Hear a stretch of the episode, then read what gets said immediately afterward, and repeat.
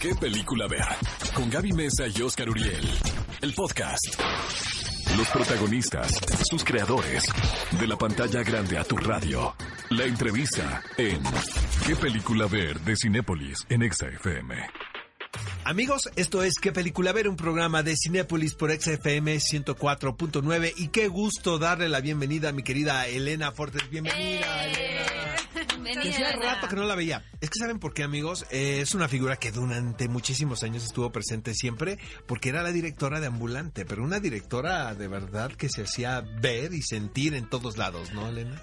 Sí, no, pues ya este, abandoné el mundo de los festivales para pasar Para a- Y luego está padre, ¿no? Está padre salirse Sí, de, sí, sí, ¿no? de ese circuito, ¿no? Sí, como que uno ve muchas películas y al final pues dan ganas de, de contar otras historias también. ¿no? Exactamente, y, ahori- y ahora nos presenta esta película que estrenó ayer con muchísimo éxito después de un paso por un circuito de festivales muy importante.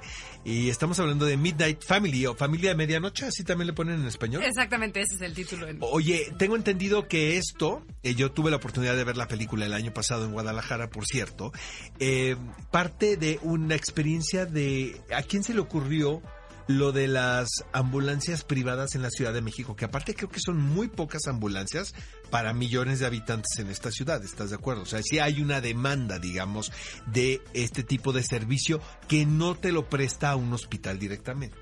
Sin duda. eh, de hecho, nosotros nos sumamos al proyecto después de haber visto algo del material que Luke había filmado en el primer viaje a la Ciudad de México.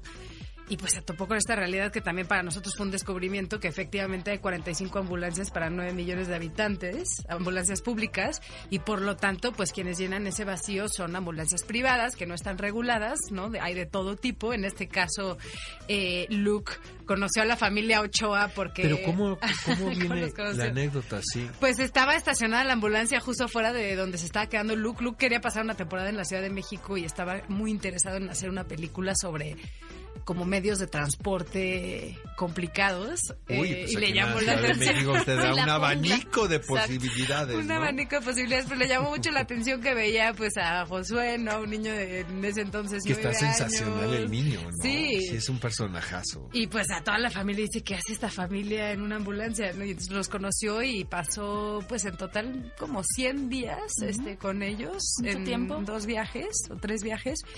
Eh, nosotros nos sumamos ya eh, a partir del segundo viaje, eh, pero nos pareció como una realidad, pues para empezar desconocida seguramente para la mayor. Sí, yo La no La gran mayoría, la- uno nada más ve una ambulancia y asumes que es de Un hospital. del hospital y ya, ¿no? No, no, no eres consciente. Además de, de esta realidad de la escasez de ambulancias que hay, ¿qué otros temas se tocan en el documental? Pues mira, o sea, creo que eh, sí es eh, un sistema disfuncional, precisamente porque está lleno de estos vacíos. En el caso de la familia Ochoa, pues ellos sí tienen entrenamiento por su propia cuenta. Eh, lo más probable es que si no llegan ellos o alguna ambulancia privada, no llegue una ambulancia o tarde por lo menos 45 minutos en llegar en una emergencia. Entonces es un tema que nos afecta A todos. A todos. Eh, y pues sí, o sea, creo que eh, pues revela un poco el día a día de esta familia y lo que tiene que hacer para, para sobrevivir, eh, cómo opera en este sistema que de por sí está roto y cuáles son los huecos de este sistema, ¿no? Más allá del vacío de las ambulancias, eh, pues ellos, eh, el 75% de los pacientes que, que recogen no les pagan. Es lo que te iba a decir, eso fue lo que más me impactó, que de repente prestan un servicio, obviamente lo dan, llegan al lugar y no hay quien liquide la deuda y pues cómo puedes exigir si no está regulado, Exactamente. ¿no? Eh, y también está lleno de contradicciones, porque al mismo tiempo, pues las polici- la policía son los, los, los que les llaman a ellos para que acudan al accidente porque no llega otra ambulancia. Qué raro, ¿no? Entonces, ahí hay una repartición también, este, pues de utilidades.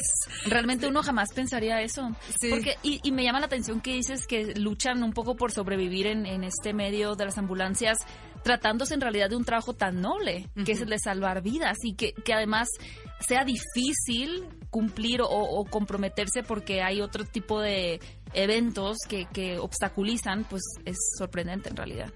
Sí, hay obstáculos de todo tipo, eh, o sea, desde los que vemos en la película y también, pues, eh, justamente, y, es algo que también se ve en la película, es poder lograr certificar la ambulancia y tener todos los papeles en regla cuando las los requisitos cambian cada año. O sea, creo que eh, hay una parte burocrática también que problem- problematiza aún más este la- el problema que de por sí existe con la escasez de, de ambulancias y pues sí, por otro lado que está prestando un servicio que la mayoría del tiempo no se no se paga, ¿no? Entonces creo que eh, digo más allá de la experiencia de la familia Ochoa, pues la intención con, con el estreno de esta película es sensibilizar a la población en general acerca de este problema que nos afecta a todos. Espero que no tengamos que llamar a una ambulancia, pero que hay que tomar ¿Y, eh, medidas. y cuál sería la reacción más rara que hayas visto en, el, en su paso por los festivales? O sea, por parte del público, de la audiencia. Porque imagino que en Europa esto no lo deben de entender tan fácil, ¿no? Sí, o sea, creo que, eh, yo- que a mí me haya tocado eh, la, el público más sorprendido y escandalizado fue en Francia. Claro. Eh, Me porque no porque- podían creer eh, Que algo nada, funcionara así. sí. Y, y algo también interesante es que eh, si comparas a México con Estados Unidos no están tan lejos de nuestra No, realidad. por supuesto que no. En Europa sí, quien, quien recibe las llamadas de emergencia sí tiene conocimiento médico y tiene conocimiento de cuál es el mejor hospital al que te pueden llevar dependiendo del problema que tengas, ¿no? Porque muchas No te veces van al que sea. te llevan al que sea y a lo mejor no tienen la infraestructura para atender la- esa emergencia o no tienen la capacitación incluso para atender la emergencia en su lugar y entonces así se- le ahorran, digamos, el Exacto. ocupar un espacio innecesario en un hospital, ¿no? Entonces, Incluso salvas una vida también. salvas exactamente y salvas una vida en el lugar, ¿no? Entonces eh, creo que sí fue la reacción más escandalizada. Ahora ahora, también eh, algo que nos ha sorprendido mucho es que ha recorrido ya más de 140 festivales y conectado con públicos muy digamos locos y muy alejados de la realidad de México, ¿no? Entonces sí al final pues se manejan pues cuestiones universales, ¿no? El drama de la vida y la muerte y Oye, Elena, ¿ya tienes tu tópico para el siguiente documental? ya Pero no te, no te voy a preguntar cuál, obviamente, ya. pero ya lo tienes, ya lo ya estás está en proceso, ya está en proceso y va Oye, más o menos de la mano. Va más o menos de la mano. O sea, Sí, pues sí, universo policíaco. El universo, así como el universo Marvel, el universo policíaco de la Ciudad de México, ¿no? El Pero no, ano no es difícil luego meterse con esos temas en, en México particularmente. Sí, yo creo que depende de- del ángulo, ¿no? En este caso, digamos, para desviarme un poco el tema, sí nos interesa mucho entrar al universo policíaco desde el punto de vista de la policía, ¿no? O sea, Ah, cómo, ok. cómo generar una empatía con, con las condiciones de la policía y, y qué figura y qué papel juegan ellos en la impartición de justicia, ¿no? Por qué es importante la relación entre ciudadanos y, ciudadanos y policías, ¿no? Entonces, Eso es estar muy interesante de Sí. ver.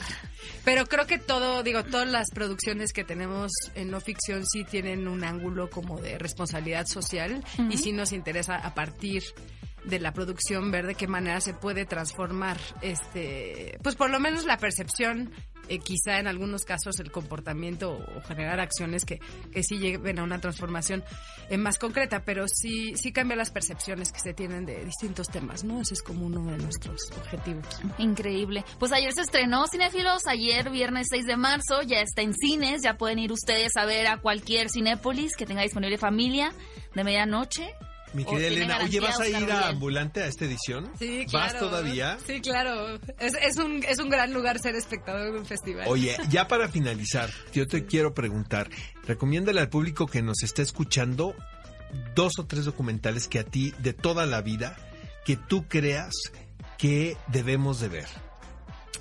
Puede ser de todo tipo, mexicanos internacionales, tú di.